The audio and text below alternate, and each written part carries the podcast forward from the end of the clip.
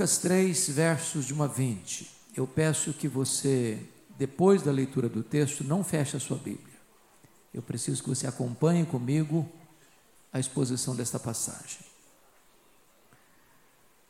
No 15 ano do reinado de Tibério César, sendo Pôncio Pilatos governador da Judéia, Herodes tetrarca da Galiléia, seu irmão Filipe, tetrarca da região de Itureia e Traconites, e Lisânias, tetrarca de Abilene, sendo sumos sacerdotes Anás e Caifás, veio a palavra de Deus a João, filho de Zacarias, no deserto.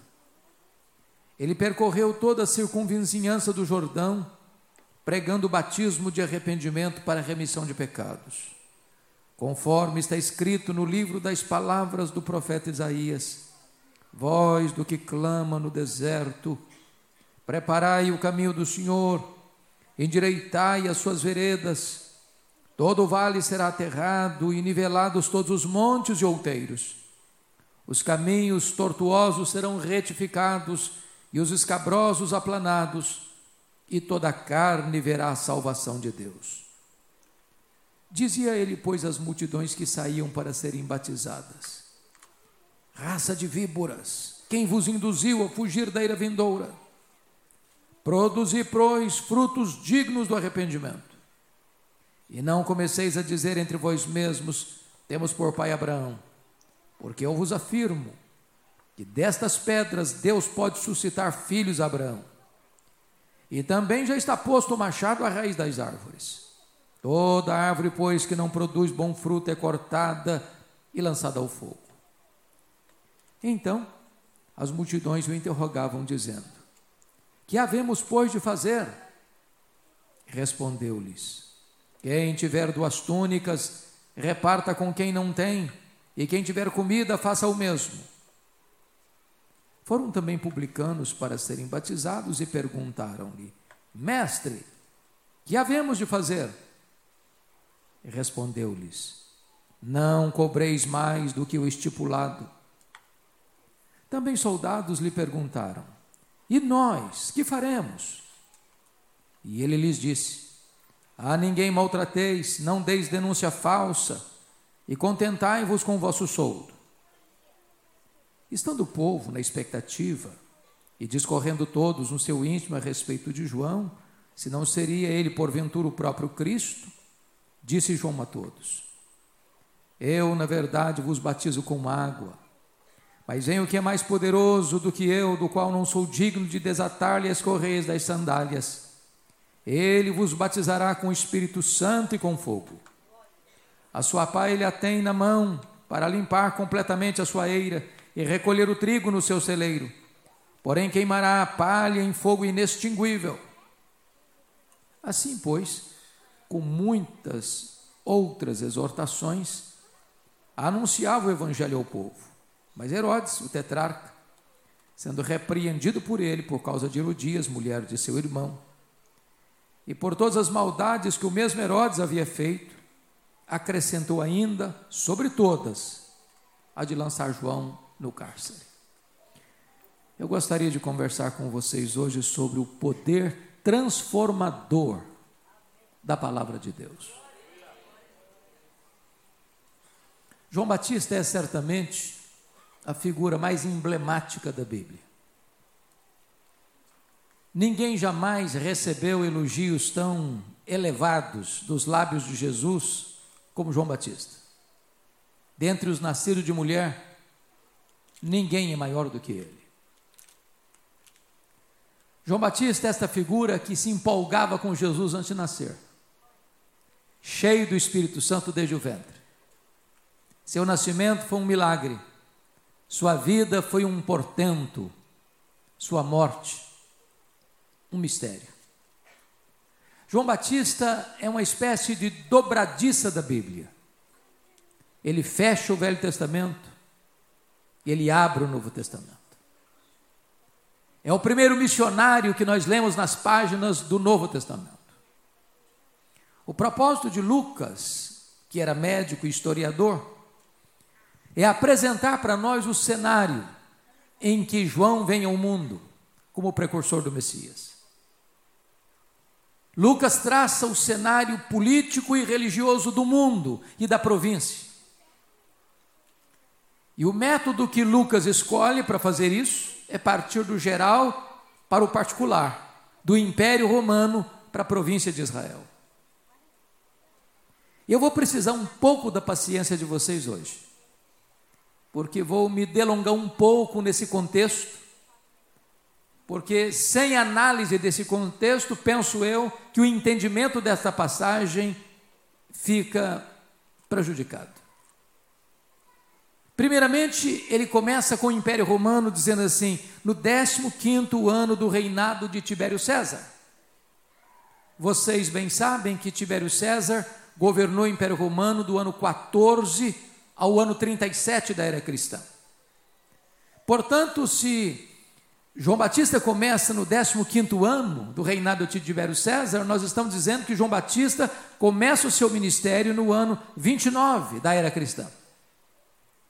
Vale destacar que nesses primeiros tempos nós tivemos muitos imperadores romanos, como Júlio César, que foi sucedido por César Augusto, que governa até o ano 14. Foi o imperador que governava o mundo quando Jesus nasceu. Que foi sucedido por Tibério César, seu filho adotivo, que governa do ano 14 ao ano 37. O imperador que reinava quando João Batista foi levantado, quando Jesus morreu que foi sucedido por Calígula ou Gaio, que governa do ano 37 ao ano 41 e foi assassinado. Que foi sucedido por Cláudio, do ano 41 ao 54, aquele imperador, quando governava uma grande fome no mundo e os judeus foram expulsos de Roma.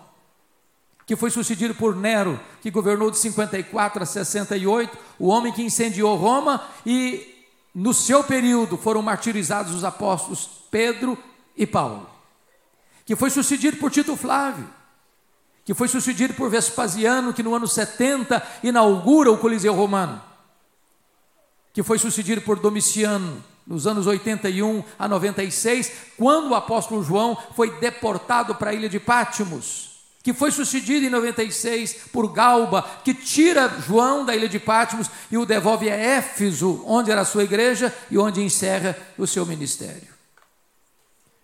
O Império Romano, irmãos, era um império truculento.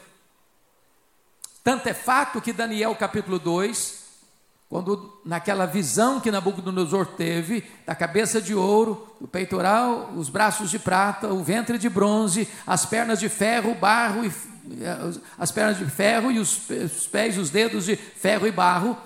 A cabeça de ouro representava Nabucodonosor, a Babilônia. Os braços de prata, o Império Medo-Persa. O ventre de bronze, o Império Greco-Macedônio.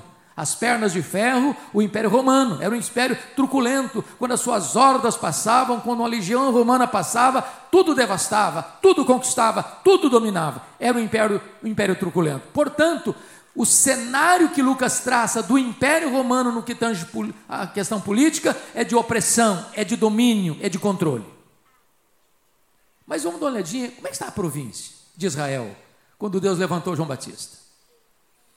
Veja você comigo no verso primeiro, diz assim, que diz assim: Sendo Pôncio Pilatos governador da Judéia, Herodes tetrarca da Galileia, seu irmão Filipe tetrarca da região de Turé e Traconites, e Lisanes tetrarca de Abilene. Há um fato aí que eu chamo a sua atenção muito curiosamente. Tem um desses personagens aí que parece que é um estranho no ninho. Estou falando de três tetrarquias, mas tem um aí que não é tetrarca, é rei. Ou na verdade não é o rei, é um governador. Pôncio Pilatos. Pôncio Pilatos é romano. Os outros três são da família herodiana.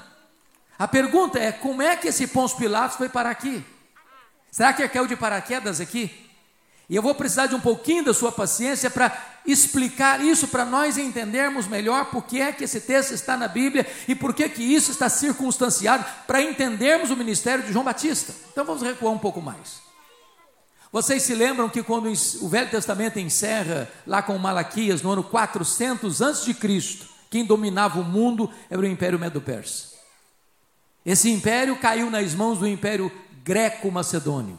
Filipe da Macedônia, Alexandre o Grande, que espalhou para o mundo a cultura grega, a cultura helênica e uma língua universal, a língua grega.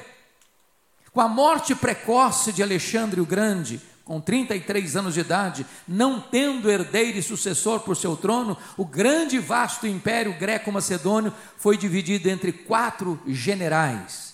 Israel ficou ora sob o comando dos Ptolomeus do Egito, ora sob o comando dos Seleucidas da Síria. Foi nesse tempo, meus irmãos, que um homem chamado Antíoco Epifânio, dos Seleucidas, profanou o templo de Jerusalém, sacrificando um suíno no altar e provoca então uma guerra chamada a Guerra dos Macabeus, quando Judas e Matatias Macabeus entraram nesta batalha, ganharam essa, essa batalha e libertaram Israel do poder da Síria. E Israel então foi dominado por esta família que nós chamamos de família Asmoneia. Foi também nesse período interbíblico que foi traduzida a Bíblia do Velho Testamento para o grego, famosa versão chamada de Septuaginta. Agora prestem bem atenção nisso. No ano 63 da antes de Cristo, Pompeu conquista o território de Israel e incorpora o território de Israel ao conhecido então Império Romano. Na época, ele nomeou Antípater como rei sobre todo Israel. Quando ele morreu, Antípater, o seu filho, vai ficar mais fácil você entender agora, o seu filho Herodes é nomeado pelo imperador César Augusto como rei sobre todo o território de Israel. Nós chamamos esse Herodes de Herodes o Grande, ou Herodes I, ou Herodes Magno. Quando você fala em Herodes na Bíblia, fica um pouco difícil de entender. Por quê? Porque a Bíblia fala de quatro Herodes. Herodes o Grande, foi o que mandou matar as crianças de Belém. Herodes Antipas, esse que está aqui, tetrarca da Galileia, que era filho dele. Depois você tem um terceiro Herodes, está lá em Atos 12, o que mandou matar o apóstolo Tiago, mandou prender Pedro, e foi comido de vermes, ferido por um anjo de Deus, Herodes Agripa I, que já era rei de todo Israel, porque ele ajudou ele ajudou Calígula a tornar-se imperador, porque tinha estudado em Roma, fazia parte da família imperial, e com o assassinato de Calígula, ele ajudou também Cláudio a ser imperador, e então Cláudio lhe dá a única tetrarquia que lhe faltava, que era da Judéia, e como seu avô, Herodes o Grande, ele governa todo o território de Israel, por isso ele é chamado de rei Herodes. E quarto Herodes, é o Herodes da Gripa II, lá em Atos 26, que disse para Paulo e Cesareia: Por pouco me persuades a me fazer um cristão. Voltando um pouquinho para vocês entenderem esse versículo. Quem era Herodes o Grande? Tudo que tem de grande em Israel na época foi ele que fez. Era um grande empreendedor. Só que tinha um problema. Esse homem era muito cismado, tinha muito medo de perder o poder e ele era extremamente violento. Para vocês terem uma ideia, quando ele assumiu o governo, o primeiro ato dele foi mandar matar mais da metade do sinédrio judaico, composto de 71 membros, para dizer: aqui quem manda sou eu. Ele casou-se nove vezes, nove vezes. A chamada esposa preferida dele era Mariana, da nobreza. E ele então, com medo da família dela conspirar contra ele, porque era da nobreza, ele manda matar a maioria dos membros da família da sua chamada esposa preferida. Antes disso, a sua sogra Alexandra pediu para ele nomear Estóbulo, um menino de 17 anos, como sumo sacerdote de Jerusalém. Pasmem vocês, o sacerdócio já estava corrompido naquela época, do ano 37 ao ano 26 da era cristã, 28 sumos sacerdotes ocuparam esse cargo em Jerusalém, era comprado a peso de ouro. Mas pelo que o fato do menino estar tá indo bem no trabalho, ele com ciúmes mandou matar, mandou matar o, o, o Aristóbulo. A sogra, com medo dele, fugiu para o Egito. Fugiu para o Egito. E ele mandou seus emissários lá no Egito e matou a sogra no Egito. Quando ele retorna do Egito, César Augusto chama em Roma para lhe dar uma descompostura e diz: é melhor ser filho de um porco do que ser filho de Herodes. Com medo de que Mariana, sua mulher, chamada preferida, hein, era é, da nobreza, cuja família ele estava matando, que ela conspirasse contra ele na sua ausência, antes de viajar para Roma, ele matou a sua mulher. Quando ele retorna de Roma, ele envia para lá dois dos seus filhos para estudar. Salomé, sua irmã, disse para ele: quando esses meninos voltarem, eles vão estar mais aptos para o poder, para o governo que você. Ele não titubeou, ele mandou matar os dois filhos. Quando ele estava para morrer na estância mineral de Jericó, ele fez a sua irmã Salomé jurar para ele: no dia que eu morrer, me prometa que você vai matar pelo menos um nobre das famílias ricas de Jerusalém, porque eu quero ter choro e lágrimas no meu funeral. Essa história que eu estou lhes contando me ajuda e ajuda você a entender um versículo da Bíblia, pastor Nilton, que por muitos anos eu não entendi muitos anos. Atos 2 diz que os magos vieram do Oriente, chegaram em Jerusalém e fizeram uma pergunta: Onde está o recém-nascido, Rei dos Judeus? Vimos a sua estrela no Oriente e viemos para adorá-lo. E diz o texto que o rei se alarmou e com ele toda Jerusalém. Mas como é que um rei se alarma com uma pergunta dessa? Como é que uma cidade fica apavorada só com uma pergunta dessa? É que Jerusalém sabia do que esse rei era capaz. Sempre que alguém se levantava para concorrer o trono com ele. É por isso que mandou matar todas as crianças de Belém e arredores de dois anos para baixo. Mas eu tenho uma boa notícia para dar para vocês. Os poderosos deste mundo morrem e são apiados do poder. Só Deus continua no trono. Só o trono de Deus jamais será abalado. Só o reino de Deus jamais será derrotado. Com a morte de Herodes o Grande, agora notem vocês, eu estou chegando à explicação do versículo. Com a morte de Herodes o Grande, o reino dele foi dividido em quatro tetrarquias. Tetrarquia é um governo de uma quarta parte. O que é curioso é que Lucas não relata isso aqui. Uma tetrarquia não está relatada aqui. Ao contrário, está relatado aqui que essa tetrarquia que está faltando quem está aqui ocupando essa função é um governador romano, Pôncio Pilatos. Então, nas quatro tetrarquias, Arquelau, conforme Mateus 2, 22, Arquelau ocupa a tetrarquia da Judéia, e aí vem Herodes, tetrarca da Galileia, seu irmão Filipe, tetrarca da região de Tureia e Traconice, e Lisânias, tetrarca de Abilene. O que, que aconteceu? O que, que aconteceu? Esse Arquelau, que foi nomeado tetrarca da Judéia, onde fica Jerusalém, foi tão mal, tão violento, tão opressor, que os judeus se reuniram e pediram para Roma: tira esse homem daqui, tira esse homem daqui, bote aqui um governador romano. E Roma, que não tinha o pé dentro de Roma, porque todo Israel era governado por esta família herodiana, essa família edomita, das descendentes de Edom, aproveita o momento, tira Arquelau e bota lá dentro de Jerusalém um governador romano. Pilatos não é o primeiro, é o quinto. É o quinto. Por que, que eu estou trazendo tudo isso para vocês? Porque o propósito de Lucas, ao introduzir-nos o primeiro missionário, o precursor do Messias, é mostrar que se a política do império era de opressão, a política aqui dentro de Israel era a mais terrível, a mais abominável possível de homens truculentos, de homens sanguinários, de homens opressores. Mas você pode dizer assim: bom, quem sabe a religião está melhor? Quem sabe a religião seja a esperança do Estado? Quem sabe a gente encontra uma tábua de salvação e de esperança na religião? Olha o que está escrito no versículo 2: sendo sumos sacerdotes, Anás e Caifás. O que vocês acharam de estranho aí? Só tinha um sumo sacerdote. Aqui tem dois. Na verdade, o Anás é o sogro, o Caifás é o genro. O Anás já tinha sido deposto, mas porque ele era muito influente, nos bastidores quem dava o comando era ele. Então, na verdade, o Anás era o sumo sacerdote de fato.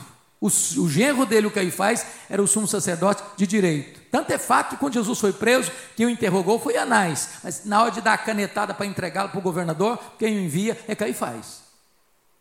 A religião está corrompida. Esse era o cargo eclesiástico mais importante da denominação de Israel, comprado a peso de ouro. E aí você pergunta assim: meu Deus, se a política está ruim lá fora, se a política está ruim cá dentro, se a religião está corrompida, tem esperança? Tem saída? E eu quero dizer para vocês, meus amados irmãos, quando você olha para o cenário do mundo, para o cenário do Brasil, o seu coração aperta, e a sua alma geme, e você diz: Meu Deus, eu só estou enxergando um nevoeiro escuro. Eu quero dizer para você que Deus entra na história, Deus interfere na história, Deus vira a mesa da história, Deus muda o placar do jogo, Deus realiza coisa nova na terra. Porque é nesse versículo que está escrito, nessa circunstância, é que veio a palavra de Deus a João, filho de Zacarias, no deserto. Oh, louvado seja Deus! Esse homem é um homem estranho, esse homem se veste de maneira estranha, esse homem come comida muito estranha, esse homem prega num lugar estranho, mas se a palavra de Deus vem a ele, as multidões vão se juntar para ouvi-lo. Isso nos ensina uma verdade preciosa, irmãos. Não é o lugar que faz o homem, é o homem que faz o lugar. Não importa se numa grande metrópole, não importa se numa cidade pequena, não importa se numa grande catedral, não importa se num salão de chão batido, não importa se debaixo de uma árvore, não importa se num deserto. Se a palavra de Deus vem, as pessoas vão se reunir para ouvir a palavra de Deus. Chama a atenção de vocês para um fato. A palavra de Deus não veio a Tibério César em Roma. A palavra de Deus não veio a Pôncio Pilatos em Cesareia. A palavra de Deus não veio a Anás e Caifás em Jerusalém. A palavra de Deus não veio a Herodes Antipas na Galileia. A palavra de Deus veio a João, filho de Zacarias, no deserto. Mas você ainda pode fazer outra pergunta ao texto. Como é que era o ministério desse homem? E o versículo 3 responde. Olhe comigo. Ele percorreu toda a circunvizinhança do Jordão. Meus irmãos, isso tem a ver com obra missionária. Vejam vocês, leiam os, os profetas, leia João Batista, leia Jesus, leia os apóstolos. Todos eles pregaram portão para fora. Hoje nós estamos pregando portão para dentro. A agenda da igreja sempre foi centrífuga para fora. Hoje nós estamos traduzindo a igreja, invertendo a ordem para a agenda da igreja ser centrípeta para dentro. Eles gastaram as solas dos sapatos, nós gastamos os assentos dos bancos. Eles iam lá fora onde as pessoas estavam, hoje nós queremos que as pessoas iam cá dentro onde nós estamos. A igreja existe para ser uma igreja missionária. A igreja existe para levar este evangelho para fora dos portões, no Brasil, na América Latina, na América do Norte, na Europa, na África, na Ásia, na Oceania, no mundo inteiro. Pois bem, mas agora tem outra pergunta. Que tipo de mensagem esse homem vai pregar? Irmãos, tem 400 anos que ninguém escuta um sermão. Tem templo, tem música, tem festa, tem sacrifício, mas não tem palavra de Deus. Depois de 400 anos de silêncio profético, veio a palavra de Deus a João, filho de Zacarias, no deserto. E o que é que ele prega? Ele prega batismo de arrependimento para remissão de pecados. Alguém poderia dizer, ô oh, João, esse, esse povo não está acostumado com Bíblia, não, João. Você vai devagar, pega leve. Você, você não pode ser muito radical, não. Você tem que ser mais palatável, você tem que ser mais politicamente correto. Se você pegar muito pesado, assim, logo no começo, esse povo não vai entender. Só que João Batista não era um profeta da conveniência, ele era um arauto do Deus vivo. Ele não era um alfaiate do efêmero, ele era o escultor do eterno. Ele não prega para agradar o seu auditório, ele prega para levar o seu auditório ao arrependimento e à fé salvadora. Meus amados irmãos, a mensagem do Evangelho, uma mensagem que nós ouvimos aqui hoje, é uma mensagem que transforma, que liberta, que salva, que transforma o homem cativo, escravizado pelo pecado, numa pessoa liberta, salva, livre, feliz, louvado seja Deus. Mas você pode fazer uma outra pergunta ao texto: de onde João Batista tirou essa mensagem? Tem 400 anos que ninguém prega. Será que ele inventou essa mensagem? Será que ele criou essa mensagem? Será que ele é a origem dessa mensagem? E o verso 4 responde esta pergunta. Quando ele prega batismo de arrependimento para remissão de pecados, ele diz: conforme as palavras do profeta Isaías, voz do que clama no deserto, preparai o caminho do Senhor. Em outras palavras, depois de 400 anos, quando nunca ninguém tinha ouvido um sermão, esse homem, ao se levantar para pregar, ele não cria mensagem, ele não inventa mensagem, ele não é a origem da mensagem, ele abre a Bíblia e expõe a Bíblia, ele expõe a palavra de Deus. Isso significa o seguinte, irmãos: o pregador não cria mensagem, ele não é a origem da mensagem, ele não é a fonte da mensagem. Nós não preparamos a mensagem. A mensagem não é nossa, a mensagem é de Deus. Nós entregamos a mensagem. Nós não somos donos da mensagem, nós somos servos da mensagem. Deus não tem nenhum compromisso com a palavra do pregador, Deus tem compromisso com a sua palavra. O que temos promessa de não voltar vazia não é a palavra do pregador, é a palavra do Deus vivo. Quando eu olho para esse texto, pastor Newton, eu vejo que João Batista nos é apresentado como engenheiro de trânsito do reino de Deus. O que está escrito aqui precisa ser entendido da seguinte maneira: voz do que clama no deserto, preparai o caminho do Senhor, endireitai as suas veredas. O que é, que é isso? Qual o pano de fundo desse texto?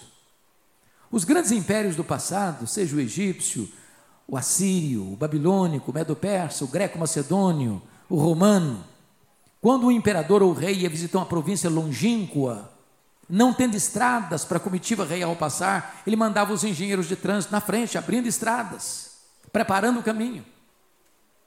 João Batista é esse engenheiro de trânsito do reino de Deus. Ele não está falando de estrada, ele está falando do seu, do meu, do nosso coração. Ele está dizendo que para Jesus se manifestar ao mundo, Jesus se manifesta ao mundo através da igreja, através de você, através de mim. Isso é avivamento. Eu tive o privilégio de 1991 visitar um dos maiores avivamentos do século XX na África do Sul, em Quacisabanto. Numa fazenda, foi construído um templo para 15 mil pessoas com três cultos por dia, caravanas do mundo inteiro indo ali ver o que Deus estava fazendo. Cegos viram, tetraplégicos andaram, mortos ressuscitaram. Feiticeiros se convertendo em massa. Eu tive a bênção de ouvir o testemunho da regente do coral, que ficou 17 horas no caixão. Quando estava sendo levada para o cemitério, o Senhor a levantou da morte. Se você quer conhecer um pouco essa história, leia o livro Reavivamento na África do Sul. Se você tem acesso ao inglês, sugiro a leitura de God, God Among the Zulus, Deus entre os Zulus de Kurt Koch. Todos esses fatos são abundantemente historificados e retratados ali. Quando nós fomos com uma grande caravana para lá, brasileiro um pouco místico, a gente ficou pensando, quem sabe a gente vê algum milagre. Meus irmãos, nós nos custamos não escutamos uma palavra sequer durante 15 dias sobre milagres. Mas nós vimos o perfume da presença de Deus naquele lugar. Nós sentimos algo tão glorioso da presença de Deus ali, como nunca outrora eu senti na minha vida. E então perguntamos ao pastor Erle Stigen o Deus, o homem que Deus usou naquele avivamento, Pastor Erlo, o que é avivamento? E ele respondeu para nós: avivamento é preparar o caminho do Senhor para que ele se manifeste. Quando a igreja prepara o caminho, o Senhor se manifesta nela e através dela para o mundo. Mas para que o Senhor se manifeste na nossa vida, irmãos, quatro coisas precisam acontecer. Que está postada aí no versículo 5. Primeiro, todo vale será aterrado. Segundo, todo monte outeiro será nivelado. Terceiro, todo caminho tortuoso será retificado. Quarto, todo caminho escabroso será aplanado. E o que significa isso? O que é um vale, irmão? É um lugar escuro, sombrio, são as cavernas da alma são os corredores não iluminados da nossa vida, são aquelas regiões obscuras, onde tantas coisas estão escondidas lá, talvez jeitosamente escondidas lá, pois esses vales terão que ser aterrados. O que, que vale? Vale fala de separação de dois montes, tudo aquilo que separa, mágoa, rixas, amarguras, tudo isso precisa ser aterrado, senão o Senhor Jesus não se manifesta.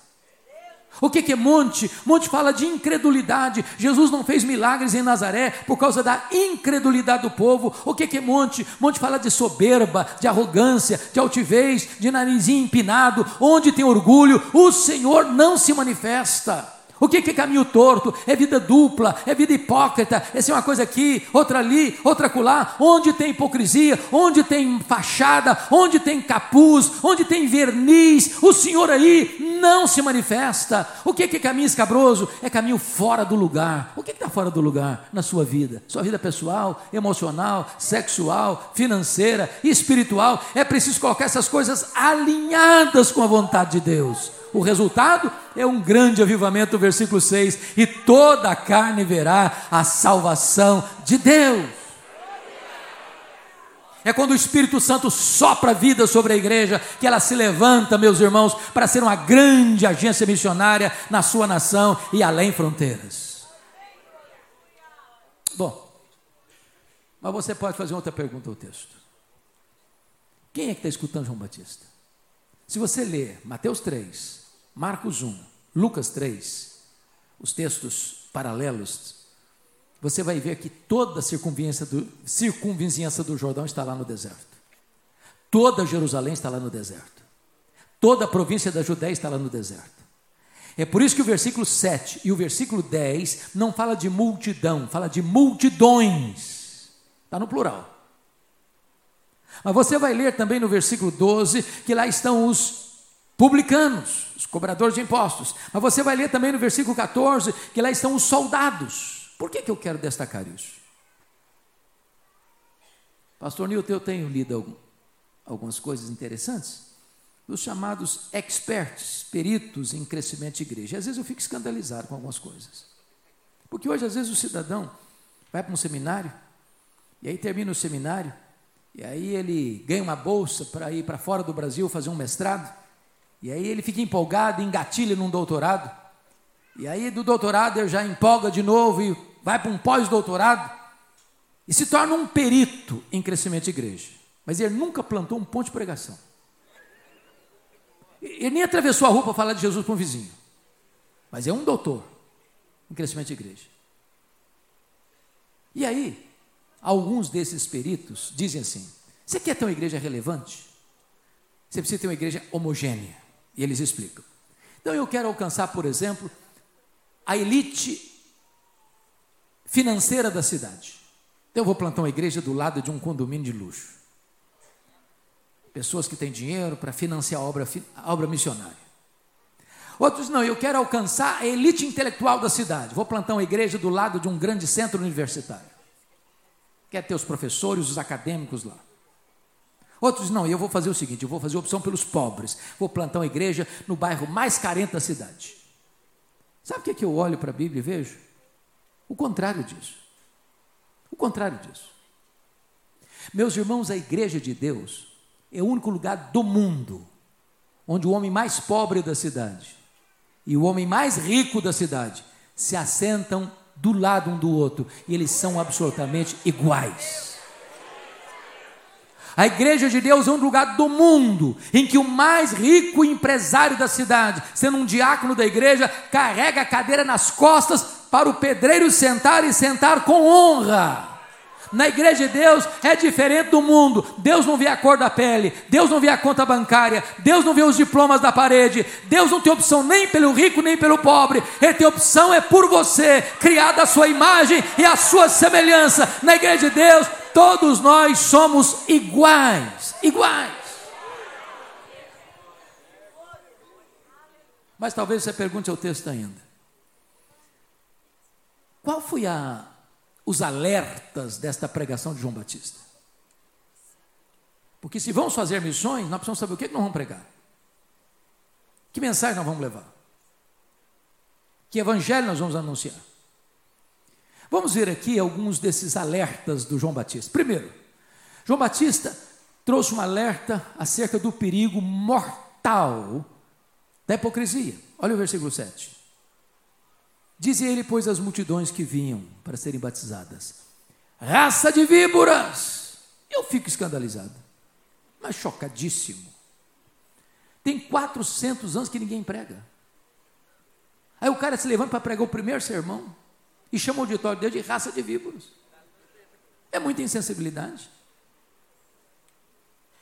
É muita falta de polidez. Se o pastor Nilton for fazer isso aqui, eu não sei se o auditório vai ficar cheio. Por que, que João Batista faz assim? Para você interpretar Lucas 3,7, você tem que interpretar Lucas 3,7 à luz de Mateus 3,7. Porque no texto paralelo de Mateus 3,7, diz que quando João vê as multidões vindo, ele vê de, entre esta grande multidão, ou grandes multidões, muitos fariseus e muitos saduceus. E ao ver muitos fariseus e muitos saduceus no meio das multidões, ele disse: raça de víboras. Agora vamos entender isso aqui. Eu não sei quanto a vocês, mas quando eu abro o Novo Testamento, normalmente os evangelhos, sobretudo os evangelhos, quando eu vejo os fariseus, me dão, me me uma espécie de urticária, sabe? Você não fica incomodado, não? Fiscais da vida alheia, detetives da vida alheia, de lupa para enxergar um cisco no seu olho, não enxergava uma trave no rosto deles, nos olhos deles. Hipócritas, limpos por fora, sujos por dentro. Agora preste atenção no que eu vou lhe dizer. Os fariseus não foram sempre assim, não, sabia? Quando eles surgiram? Por que, que eles surgiram? Eles surgiram nesse período interbíblico. Eles surgiram para ser um grupo de resistência, de reforma e reavivamento, para impedir que a cultura grega, a cultura helênica, entrasse para dentro da igreja da época. Eles foram ortodoxos e piedosos. Mas com o tempo, irmãos, os fariseus foram perdendo a essência, só ficando com a forma, só com verniz, só com casca. E esse time está lá escutando João Batista. Quem são os saduceus? O mesmo grupo, parecido, um grupo de reforma, de revivamento, de resistência à cultura helênica, secularização da igreja da época. Só que os saduceus sucumbiram rapidamente à cultura grega. Por quê? Vocês sabem disso. Os saduceus não acreditavam em ressurreição. Por que não? Porque o pensamento grego era esse. Eles não acreditavam em anjos. Eles não acreditavam em todo o Velho Testamento, só no Pentateuco. Diríamos hoje que os saduceus eram os teólogos liberais da época. Mais do que isso, os saduceus foram colaboracionistas de Roma. O que, que eles ganharam em troca, em moeda de troca? Preste atenção nisso. Ganharam a mina de ouro da religião judaica, a exploração do templo. Vocês sabem que todos os sacerdotes não eram fariseus, eram saduceus. Então o que, que acontecia? O templo, irmãos, era o centro do culto de Israel. Tudo acontecia no templo, as festas, sacrifício, tudo lá. Então, o que, que acontecia nas festas?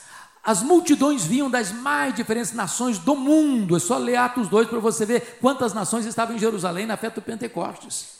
Só que esse time, ao vir de lugares mais longínquos da terra, não podiam pegar o dinheiro estrangeiro que traziam no bolso e comprar um sacrifício. Não, não, não. Primeiro tinha que fazer a troca da moeda. E não podia fazer fora, não. Tinha que fazer lá na praça do templo. A praça do templo estava tomada de mesas de cambistas, cobrando taxas abusivas. Nenhum adorador podia trazer de casa um cordeiro para sacrificar, nenhum adorador podia trazer de casa uma pomba, uma rola para sacrificar. A praça do templo estava formada de currais de ovelhas, de gaiolas, de pombas, de rolas. Tinha que comprar tudo isso deles a preço caríssimo para desembolsar essa grana. Jesus olha esse cenário, fica muito irritado, pega um chicote e começa a chicotear, vira a mesa dos cambistas, abre as gaiolas, abre a porta dos currais e diz: Vocês transformaram a casa do meu pai, casa de oração, em covil de salteadores. O que é um covil? É um lugar onde o ladrão rouba e foge para lá para se esconder. Esse time está lá escutando João Batista. Quando João Batista vê muitos fariseus e saduceus, diz: raça de víboras. Por que, que ele disse isso? Que João Batista percebeu que a hipocrisia que eles traziam no coração era pior do que o veneno das víboras. Porque o veneno da víbora foi Deus quem colocou, mas a hipocrisia foi o diabo que colocou. Segundo lugar, segundo alerta João Batista, o perigo real do inferno.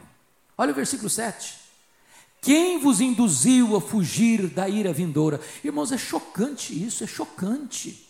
Tem tanta coisa boa para pregar. Podia falar sobre o amor de Deus, sobre a graça de Deus, sobre a bondade de Deus, o cuidado providencial de Deus. No primeiro sermão, depois de 400 anos, o cara vai me pregar sobre o inferno. Irmãos, nenhum crente, nenhum crente, depois de escutar um sermão sobre o inferno, dá um tapinha nas costas do pastor na porta da igreja, o pastor, que sermão maravilhoso o senhor pregou, estou saindo até mais leve da igreja hoje. Mas é melhor você escutar sobre o inferno do que ir para o inferno. Terceiro alerta de João Batista: o perigo terrível, terrível do falso arrependimento. Olha o versículo 8 comigo.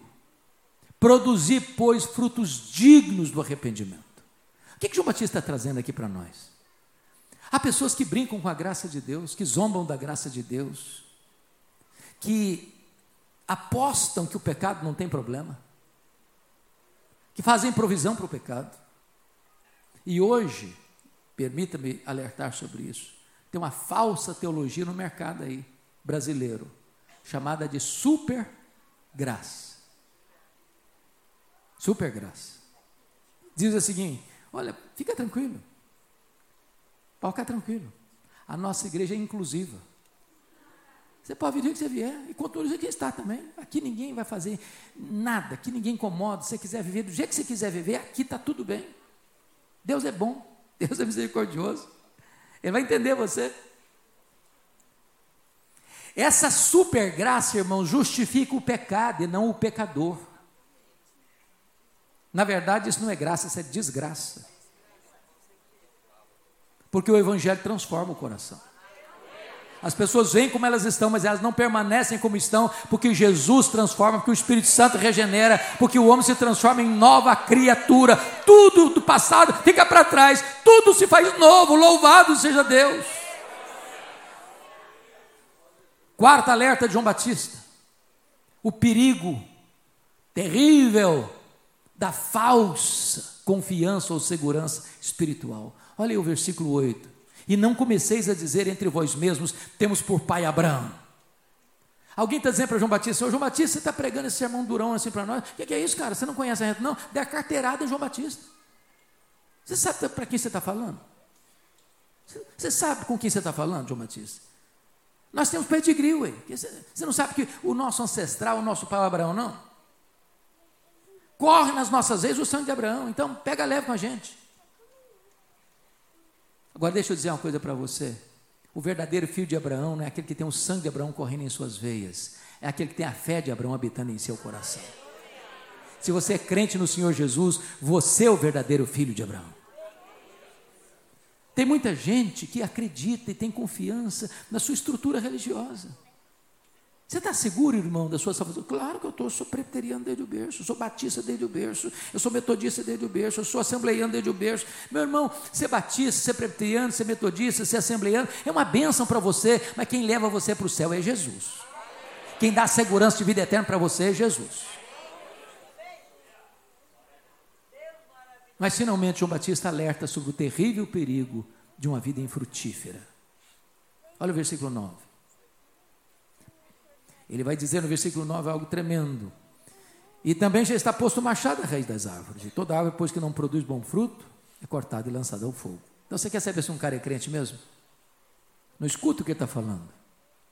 Veja o fruto que ele está produzindo. Bom, você pode fazer uma outra pergunta ao texto. Esse tipo de mensagem produziu resultado? Porque hoje nós estamos num congresso de missões. Missões implica em fazer a obra e pregar o evangelho. Pregar o Evangelho, anunciando, demonstrando atos de misericórdia, como vimos aqui, da casa das meninas, levando o Evangelho para as pessoas que às vezes hostilizaram até então, mas agora foram contactadas, foram convencidas, foram convertidas, foram transformadas por este Evangelho. Que Evangelho é esse? Ele vai resulta produzir resultado? Vamos ver o resultado. Olha comigo os versos 10 e 11. As multidões perguntam para João Batista assim: e nós vamos fazer o que agora com esse sermão? O que eu acho lindo é que em tempos de avivamento, irmãos, o apelo não parte do pregador para o auditório. Em tempos de avivamento, o apelo parte do auditório para o pregador. Lembra lá do Pentecostes? Pedro está pregando um sermão cristocêntrico, a morte de Cristo, a ressurreição de Cristo, a ascensão de Cristo, o senhorio de Cristo. E quando eles estão escutando Pedro, é o auditório que pergunta para ele apela para o pregador: o que, que nós vamos fazer com esse sermão? Ele diz: arrependei-vos e cada um de vós seja batizado em nome do Senhor Jesus para a remissão dos vossos pecados e recebereis, então, rece recebereis o dom do Espírito Santo. E esta promessa não é apenas para vós, não, é para os vossos filhos, para aqueles que ainda estão longe, para quantos o Senhor nosso Deus chamar. João Batista está pregando batismo de arrependimento, e as multidões perguntando ao João: o que é que nós vamos fazer com esse sermão, João? E ele respondeu: quem tiver duas túnicas, dê uma para quem não tem, e quem tiver comida, faça o mesmo. Você quer saber se um cara é crente mesmo? Veja se ele é generoso. Gente, não combina crente mão de vaca, pão duro, suvina, avarento. Crente tem o coração aberto, crente tem o bolso aberto, crente tem as mãos abertas, crente tem a casa aberta, crente é generoso. Agora preste atenção nisso. Generosidade não é arrependimento. Ninguém vai para o céu porque dá roupa e comida para as pessoas. Generosidade é uma evidência do arrependimento e não um substituto do arrependimento. Vamos ver os versículos 12 e 13. Quem está lá escutando João Batista? Os publicanos, os cobradores de impostos, a raça mais odiada em Israel. Gente que explorava o povo, trabalhador. E nós, João, ô mestre, e aí, o que, que vamos fazer? E ele respondeu assim: Não cobreis mais do que o estipulado. Eu estou falando agora de Receita Federal. Quer dizer para você que o leão está de olho em você. Naquela época, meus irmãos, o Império Romano não tinha todo o controle que se tem hoje. Então, o que, que Roma fazia para recolher os tributos e impostos? Roma fazia uma concessão para alguém para recolher os impostos numa determinada região, com o compromisso de repassar para os cofres de Roma o valor devido. Mas Roma não estava nem aí se esse cobrador de imposto cobrava muito mais para embolsar a grana. Esse time está lá escutando João Batista. Você quer saber se o cara é crente mesmo? Veja se ele é honesto nos seus negócios. Crente não passa a perna nos outros. Crente não dá cheque sem fundo. Crente não é enrolado. Crente não explora a pessoa para ficar rico. Crente não usa de mecanismos de opressão, de recursos imorais, ilegais, para ganhar dinheiro. Crente honesto. Meus irmãos, eu tenho rodado pelo Brasil afora, e eu acho que uma das coisas mais necessárias para a igreja brasileira é um choque ético. O Evangelho transforma o caráter, o Evangelho transforma o casamento, o Evangelho transforma a família, o Evangelho transforma a sociedade. Mas dá lá no versículo 14, tem um outro grupo escutando João Batista, os soldados, soldados romanos.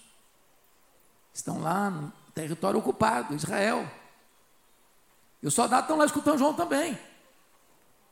E os soldados perguntou, João, e a gente? Vamos fazer o quê? Com esse sermão seu aí. E ele responde: A ninguém maltrateis, não deis denúncia falsa, contentai-vos com o vosso soldo, com o vosso salário. O que está acontecendo aqui?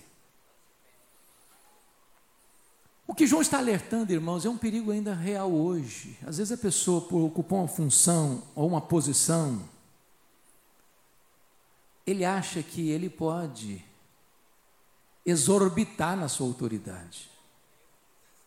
É muito tênue esse limite. E às vezes até maltratar a pessoa porque está investido num cargo de superioridade. Maltrata ninguém, não. Não é porque você ocupa essa função alta que você pode maltratar uma pessoa, não. Maltrata, não. Crente não maltrata os outros, não. Crente não é deselegante, não. Não deis denúncia falsa. O que está por trás aqui? Prestem bem atenção no que eu vou lhes dizer. Os soldados estavam mancomunados, conluiados com os cobradores de impostos. Eu vou explicar. Chegava o cobrador de imposto na casa do senhor José. Dizia, o senhor José, eu vim dizer para o senhor hoje que o seu imposto esse ano é tanto. O senhor José tomava um susto, disse, mas eu não posso pagar isso tudo. Se eu pagar esse tanto de imposto, eu vou passar fome com a minha família. Senhor José, o imposto do senhor esse ano é tanto. Não discutia, não ia embora. Entrava o soldado. Sou José, o imposto do senhor é tanto. Eu não posso. Sou José, o senhor paga ou eu te denuncio? Você denunciar para um soldado romano é botar a cabeça prêmio. E o soldado embolsava parte dessa grana. Aí João diz: Olha, não deis denúncia falsa, não. E mais, contente com o seu salário. Você quer saber se o cara é crente mesmo? É se ele não faz falcatrua para engordar o salário. Se ele não mexe com esse negócio de propina para se enriquecer. Se ele é íntegro na maneira de ganhar o seu dinheiro. Se ele não se enriquece ilicitamente. Meus irmãos, o Evangelho não só nos leva para o céu, o Evangelho nos transforma em melhores cidadãos da terra. Bom, mas eu quero terminar tratando um pouquinho sobre a pessoa desse pregador, desse missionário. E a primeira coisa que me chama a atenção está no versículo 15. É a consciência que esse homem tem da sua da natureza do seu ministério. Isso é fantástico, verso 15. Eu queria que você atentamente olhasse comigo estando o povo. A palavra povo é uma palavra coletiva, né? Ele está se referindo às multidões do verso 7 e do verso 10. Estando o povo na expectativa e discorrendo todos, não alguns, não a maioria, todos, são multidões, correndo todos, no seu íntimo a respeito de João, se não seria ele porventura o próprio Cristo. Olha que coisa incrível. Pastor Newton não tinha ninguém daquela vasta multidão com opinião contrária. 100% dos votos para João Batista. Você que o povo começou a pensar? Você quer saber de uma coisa? Esse cara não tem medo de cara feia, ele prega, ele é corajoso. Você quer saber de uma coisa? Esse cara é precursor do Messias, coisa nenhuma, ele é o próprio Messias. Esse cara aí, ele é o Messias. Pode ter certeza. Ele veio preparar o caminho do Messias, coisa nenhuma, ele é o próprio Messias. Oi, gente, ó, vocês estão longe, ó, esse cara aqui é o Messias, tá? Ó, você lá em cima, ó, ele é o Messias. Ele é o Messias, todo mundo pensando a mesma coisa. E esse pensamento se transforma numa pergunta, e essa pergunta beija os ouvidos de João Batista com aquela voz aveludada do sibilo da serpente. E a pergunta era esta: Porventura, tu não és o próprio Cristo? Olha a tentação aí. Olha a isca venenosa aí. Olha a tendência de botar um homem no pedestal aí. Se João Batista tivesse engolido aquela isca venenosa, ele poderia pensar: bom, gente, pensando bem, eu acho que eu sou um fenômeno. Tem 400 anos que ninguém faz o que eu estou fazendo. Junto a uma multidão no deserto. Se eu me declarar Messias aqui, o povo já tem do meu lado. Mas ele não engoliu a isca, não. Ele foi categórico. Eu não sou o Messias, eu vim preparar o caminho do Messias. Eu não sou o Verbo, eu sou apenas uma voz que clama no deserto. Eu não sou a luz, eu aponto para Jesus e digo: Este é a verdadeira luz que vinda ao mundo e ilumina todo homem. Eu não sou o cordeiro, eu aponto para Jesus e digo: Este é o cordeiro de Deus que tira o pecado do mundo. Eu não sou o noivo, eu sou apenas um amigo do noivo. Eu batizo com água, mas aquele que vem depois de mim é mais poderoso que eu, e ele vos batizará com o Espírito Santo e com fogo. Eu não sequer me acho digno de me curvar, desatar as correias das suas sandálias. Eu tenho um lema de vida: convém que ele cresça e que eu diminua. O que João Batista está dizendo é que você e eu, missionários que somos, jamais poderemos querer a glória que só pertence ao Rei dos Reis, ao Senhor dos Senhores, ao nosso glorioso Salvador. A segunda coisa que João nos ensina aqui, está no versículo 16, eu acho isso impressionante. Irmãos, isso é da mais alta importância para nós, todos nós. Temos que reconhecer a nossa gritante limitação. Ele diz: Eu batizo com água. Mas aquele que vem depois de mim é mais poderoso do que eu. E ele vos batizará com o Espírito Santo e com fogo. Sabe o que está dizendo? O vaso é de barro. O que é importante é o Evangelho que está dentro de você. Você e eu podemos ser as pessoas mais preparadas do mundo. Nós só conseguimos falar aos ouvidos. Só o Espírito Santo pode falar o coração. Nós, pastores, podemos batizar, mas só podemos lidar com o símbolo, que é a água. Não importa se você batiza por imersão, outro por efusão, outro por aspersão, não importa. Você só sabe e só pode lidar com o símbolo, com a água, mas só Jesus batiza com o Espírito Santo e com fogo. Nós, pastores, podemos lidar com a ceia do Senhor, partir o pão e distribuir o vinho, mas nós não temos o poder de aplicar essas verdades espirituais ao coração das pessoas. Em outras palavras, nós somos limitados, mas pregamos o Cristo Todo-Poderoso. Finalmente, e aqui encerro. Esse pregador é corajoso. Não dá para ser missionário sem ser corajoso. Olha o verso 19 e 20 comigo. Mas Herodes o tetrarca, sendo repreendido por ele por causa de Herodias, mulher de seu irmão, por todas as maldades que o mesmo Herodes havia feito, acrescentou ainda sobre todas a de lançar João no cárcere. Vamos entender isso aqui. Eu disse para vocês lá no começo que o pai desse Herodes aqui, o Herodes o Grande, havia se casado nove vezes, formando o que nós chamamos hoje de uma família disfuncional. Disfuncional. Um único pai, várias mães, criando uma família de meio-irmãos. Desses muitos filhos de Herodes, quatro tiveram um poder político, tetrarquias: Arquelau, Herodes Antipas, Filipe, esse Filipe aqui do texto do versículo 1 é o Filipe II, e Lisânias. Mas ele teve mais filhos. Um desses filhos, chamado Filipe I, morava em Roma, casado com Herodias. Herodias era filha de um filho de Herodes chamado Aristóbulo.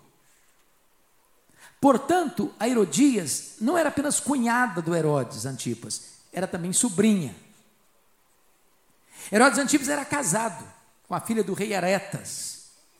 Aí um dia vai a Roma, se engraça com a cunhada dele, a Herodias. A Herodias diz: Olha, se você se divorciar da sua mulher, eu largo o seu irmão e vou morar com você, você é sua mulher. Herodes Antipas topou, divorciou-se da filha do rei Aretas. E daqui a pouquinho o Herodes Antipas desembarca na Galileia com a Herodias a tiracolo.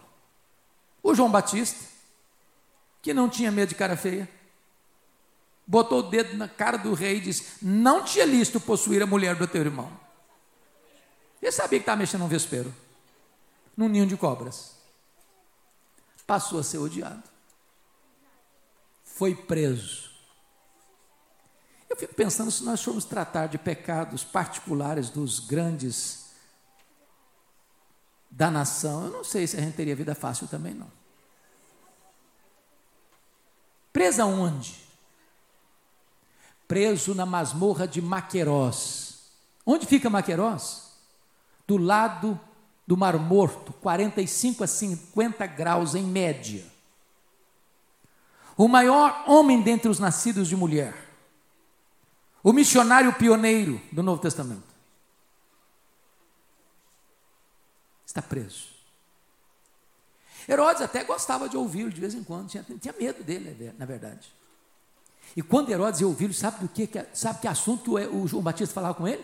Juízo final. Isso é mais apavorado ainda. Um dia, teve uma festa no palácio de Herodes, aniversário dele. A filha de Herodias dançou de uma maneira muito desenvolta e ele já chapado, bêbado, com seus convivas, fez uma promessa inconsequente para a menina. A menina muito esperta e sagaz, semelhantemente à sua mãe, pergunta para a mãe: "Ô mãe, o que é que eu peço?" Ela disse: peça a cabeça de João Batista, um prato, uma bandeja. De repente, o algozo, o carrasco, sai lá da Galileia, vai lá nas margens do Mar Morto, entra na prisão, arranca João Batista da prisão, leva para o local de execução, bota a cabeça dele num cepo e tosa a cabeça dele com a espada. E a cabeça de João Batista, como prêmio da iniquidade, entra naquela festa macabra por ordem de um rei bêbado, de uma mulher adúltera, de um adolescente inconsequente. E você sai dessa cena horrorizado, chocado, perplexo. Que tragédia. Mas me permita dizer a vocês que João Batista entendia outra coisa. João Batista entendia que é melhor você estar preso com a consciência livre do que você estar livre com a consciência acorrentada pela culpa. João Batista entendeu que é melhor você perder a cabeça do que perder a honra. Eu não sei, irmãos, o que virá pela frente, mas talvez dias sombrios virão. E não importa o que a igreja venha a sofrer amanhã, em tempos futuros, o que eu posso lhes garantir é que qualquer sofrimento que um missionário, que um crente suportar por causa de Jesus, o céu indenizará todo o sofrimento. Porque a nossa leve e momentânea tribulação produz para nós eterno peso de glória acima de toda comparação. O que importa para um crente, irmãos, não é como ele morre, mas é como ele ressuscita. Eu pergunto a vocês hoje: que pai, que mãe, põe o nome de Herodes num filho. Só um louco ou um desavisado. Mas João Batista, apesar de morto, ainda fala. E a minha esperança e a minha oração é que a vida, o exemplo e a morte desse missionário, desse precursor do Messias,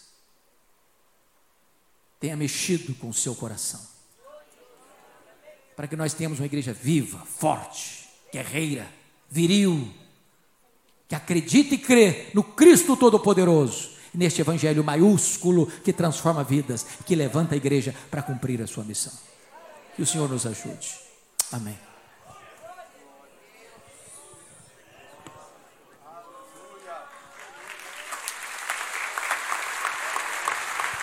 Vamos ficar em pé, meus amados, então, e vamos orar. Obrigado, pastor. Obrigado. Deus está neste lugar, irmãos. A Bíblia diz lá em Apocalipse que os covardes não entrarão no reino de Deus.